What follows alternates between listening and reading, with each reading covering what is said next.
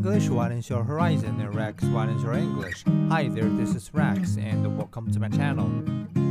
Amazon's post-pandemic struggles. On Thursday, Amazon, the world's largest online retailer, will report its second quarter results. Analysts think sales rose by a meager 8% year on year, not counting those of its cloud division. That is a fraction of the 42% gain it reported for the same quarter in 2020. Back then, with lockdowns forcing consumers to move much of their spending online, pundits foresaw a golden age for e commerce. The reality has been less lustrous.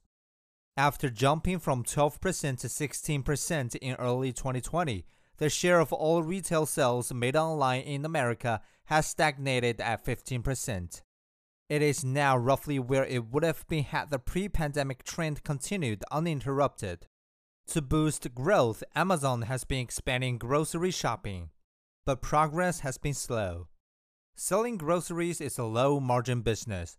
Delivery costs make online grocery sales a loss making proposition unless extra fees are added.